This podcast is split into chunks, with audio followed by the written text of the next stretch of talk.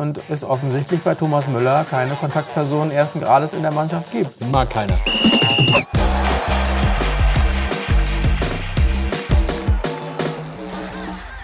Ja, moin und herzlich willkommen hier zum Holstein Talk Holstein 1 zu 1 aus dem Gutenberg in Kiel. Wir wollen auch in dieser Woche wieder darüber reden, was bei Holstein wichtig ist.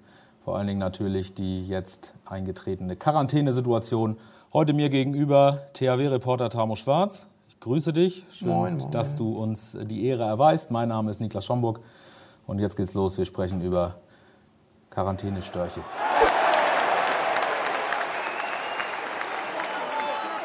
Ja, lange Zeit ist der Profifußball gut durch die Pandemie gekommen. Es gab zwar vereinzelt Fälle, jetzt aber schlägt Corona gnadenlos zu. Holstein kurz vor der Abreise nach Heidenheim am Freitag ausgebremst. Vier positive Fälle äh, rund um die Mannschaft, Innenmannschaft, Funktionsteam, Mannschaft, Funktionsteam in Quarantäne. Hannover zog nach am Sonnabend. Ähm, Regensburg ist zwar wieder raus, jetzt kam aber der HSV noch dazu. Gestern bestätigter positiver Fall, also Corona schlägt zu. Wir Handballer haben das ja alles schon hinter uns. Der THW war zehn Tage in Quarantäne im Dezember, jetzt im Februar nochmal 14 Tage. Insofern ähm, hat es den Handball irgendwie früher erwischt. Im Herbst ähm, gab es, glaube ich, auch einen ursächlichen Zusammenhang mit der EM-Qualifikation, als alle Spieler in alle Himmelsrichtungen verstreut waren und äh, die Deutschen äh, gegen Bosnien gespielt haben und danach auch positive positive Fälle aufgetreten waren. Ja, ich fühle mit euch. ja, nun haben wir bei Holstein äh, das, die Europaproblematik nicht, noch nicht, wer weiß. Aber natürlich äh, ist einfach, äh, die dritte Welle schlägt sich jetzt auch trotz Hygienekonzept äh, nieder. Ne? Kann, kann man das durch ein Hygienekonzept überhaupt verhindern? Wie, wie siehst du das? Es sind halt am Ende Familienväter, die Kids sind in der Kita oder in der Schule dann müsste man das fast wieder aufmachen. Ich weiß es von meinem eigenen Sohn, der ist jetzt wieder im Präsenzunterricht, aber auch komplett nicht Wechselmodell oder so. Die Lehrer sind aber auch noch nicht geimpft und werden kaum getestet. Also die, am Ende ist dann eben Holstein-Spieler auch nur ein Familienvater Vater mit Kontakt zur Außenwelt. Das lässt sich natürlich durch Hygienekonzepte nicht verhindern. Trotzdem mhm. scheinen die ja jetzt zu greifen, dass man zumindest dann ja. die Verbreitung äh, unter den Spielern, unter den Mannschaften oder so ähm, verhindert, obwohl es da natürlich auch schon wieder Stimmen gibt, dass jetzt der positive HSV-Test auf das Spiel gegen Holstein zurückzuführen sei vor einer Woche und so weiter. Da ist ja auch immer viel Spekulation mhm. generell dabei. Also Hygienekonzept scheint insgesamt aber sagen wir jetzt mal, zu funktionieren, zumindest daran abzublocken. Ähm, der Fußball galt ja als Vorreiter. Also als es damals losging äh, mit der ersten Corona-Welle im März, wurde erstmal ausgesetzt. Dann gab es ganz schnell dieses DFL-Hygienekonzept, die Taskforce. Dann wurde im Mai wieder gestartet, noch bevor andere Sportarten überhaupt dran gedacht haben, wieder anzufangen. Mhm. Ähm, ist da der Fußball wirklich Vorreiter für, für Handball, Basketball, Eishockey, äh, Volleyball gewesen? Oder kann sich der Fußball jetzt nach einem Jahr vielleicht sogar was bei anderen Sportarten abgucken?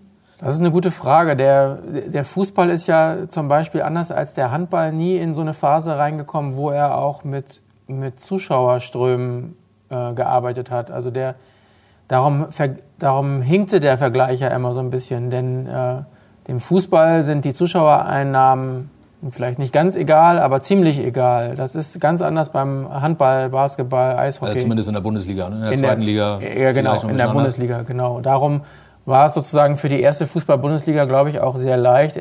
Einmal dicht machen und dann irgendwann wieder in einen Spielbetrieb eintreten ohne Zuschauer. Das, ähm, diese Zahl kursierte ja mal beim THW Kiel, dass äh, ähm, da eine, eine, beträchtliche sechsstellige Summe an Verlust jedes Mal auftritt, wenn die eben ein Geisterspiel absolvieren. Das macht es für die Sportarten schwieriger. Ich glaube, das Hygienekonzept ähm, funktioniert, glaube ich, bei beiden. Aber der, der Handball, Basketball und so weiter, für die ist es halt einfach viel wichtiger, dass irgendwann auch wieder ein Hygienekonzept erlaubt ist mit Zuschauern. Das Vertrauen in das Hygienekonzept der DFL ist doch bei allen eigentlich ungebrochen. Ja. Aber die DFL steht halt nicht vor dem Kindergarten, das ist das Problem. Das stimmt und äh, trotzdem gibt es da manchmal Unmut, wie unterschiedlich Dinge geregelt werden, schon innerhalb einer Sportart des Fußballs und auch innerhalb einer Liga und auch darüber wollen wir sprechen.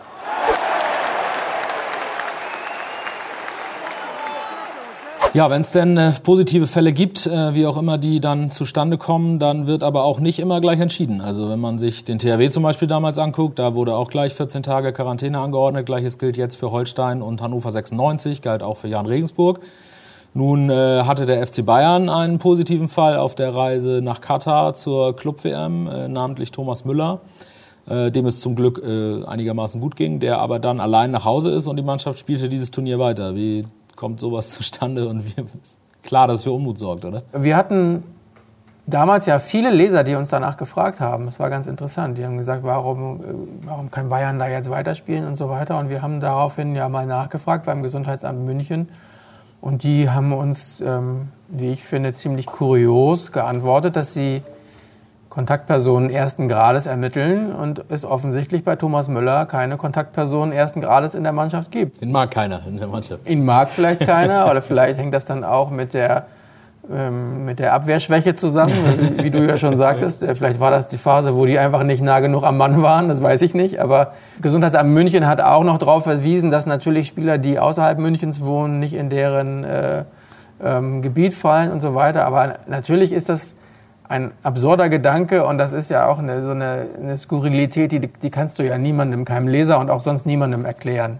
Das ist eine Fußballmannschaft, auch wenn der FC Bayern wahrscheinlich zwei Kabinen hat, die ziehen sich zusammen um, die trainieren zusammen, die gehen in Zweikämpfe und ähm, ja, ist nicht erklärbar und wenn man den Ausführungen äh, Rummeniges gefolgt hat, dann äh, ist vielleicht der Gedanke auch nicht so weit weg, dass es für den FC Bayern vielleicht manchmal hier und da eine Sonderstellung gibt.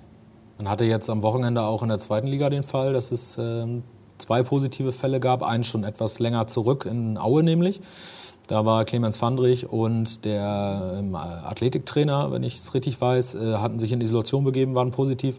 Am Freitag äh, vor dem Spiel gegen Darmstadt kam dann Ben Zolinski noch dazu ähm, der allerdings vorher angeschlagen war und ähm, offenkundig nicht mit der Mannschaft äh, direkt trainiert hat. In solchen Fällen ist das dann vielleicht nachvollziehbar, Finde ich auch, ja. dass sowas gemacht wird. Und äh, trotzdem hat man irgendwie das Gefühl, es wird zu viel zerstückelt, zu viel in Einzelfällen entschieden. Beim THW, glaube ich, war es ja auch so, dass aufgrund der äh, Wohnorte der Spieler drei Gesundheitsämter äh, mhm. beteiligt waren. Am Ende bin ich auch auf dem Standpunkt, dass ich streng gut finde, wenn es für alle streng gehandhabt wird und wenn das dann eben auch stringent und nachvollziehbar ist. Aber nicht viele Fans sagen ja, ähm, ob das daran liegt, dass der FC Bayern selbst meint, ähm, in Katar den deutschen Fußball und, äh, und äh, das deutsche Land äh, repräsentieren zu wollen und äh, eine eigene selbst auferlegte Vorreiterrolle hat. Also keine Ahnung, aber nachvollziehbar war es für mich auf jeden Fall nicht. Ich denke aber, wir werden damit leben müssen. Ähm, es wird diese Entscheidung geben. Die Gesundheitsämter betonen ja auch, dass sie keinen Sonderblick auf, auf den Fußball oder auf den Handball ja. haben, sondern alle äh, gleich beurteilt werden und dann halt Fälle geprüft werden, Kontaktpersonen ermittelt werden. Im Fall von Holstein ist es nun mal so. Ähm, 14 Tage äh, Quarantäne, Selbstisolation, ähm, Trainingspläne, ein bisschen Cybertraining, äh, damit man sich auch mal sieht. Ähm, das Gemeinschaftsgefühl darf ja auch nicht auf der Strecke bleiben, wenn schon das Körperliche ein bisschen und das Spielerische auf der Strecke bleibt. Dann wissen die jetzt vielleicht mal, wie sich so der gemeine E, D und C-Jugendliche in den letzten Monaten gefühlt hat, wenn der Trainer in irgendeiner Zoom-Konferenz versucht hat, Übungen vorzumachen und im Wohnzimmer gegen die Wand gekickt wurde. Also die werden es überleben. Die Hauptsache ist am Ende ja dann doch, dass die Spieler oder die Personen, die infiziert sind, einen möglichst leichten Verlauf haben und da nicht noch irgendwelche Schäden davontragen, finde ich.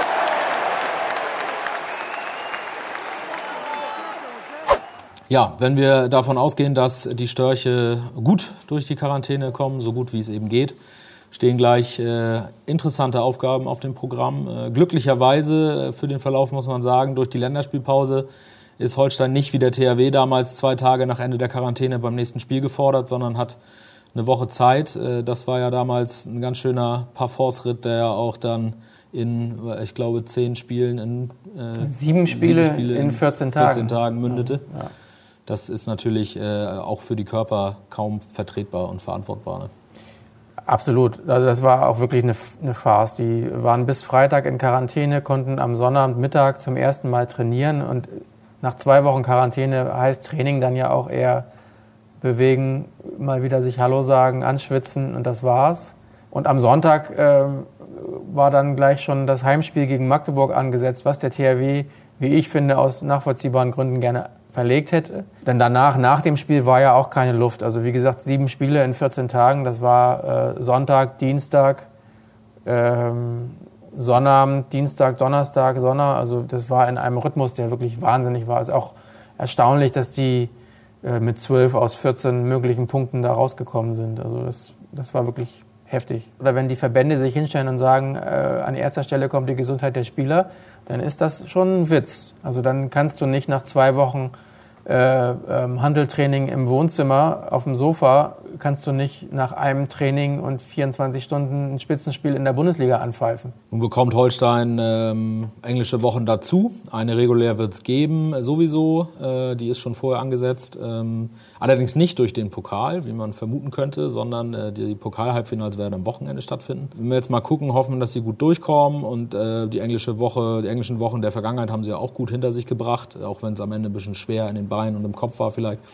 Was glaubst du, wo so als, als äh, Außenstehender will ich nicht sagen, aber äh, mit einem vielleicht etwas anderen Blick äh, ausgestattet, wo, wo steht Holstein nach dem Pokalwochenende? An der, an der Spitze der zweiten Liga und in Berliner Olympiastadion oder äh, zeigt der BVB Holstein die Grenzen auf und man muss vielleicht abreisen lassen da oben? Also du, ich weiß ja nicht so genau, ob du mich jetzt eingeladen hast, ähm, wegen meiner Handball-Expertise oder weil du weißt, dass ich genau wie Finn Bartels äh, meine Fußballjugend beim TSV Rossee verbracht habe.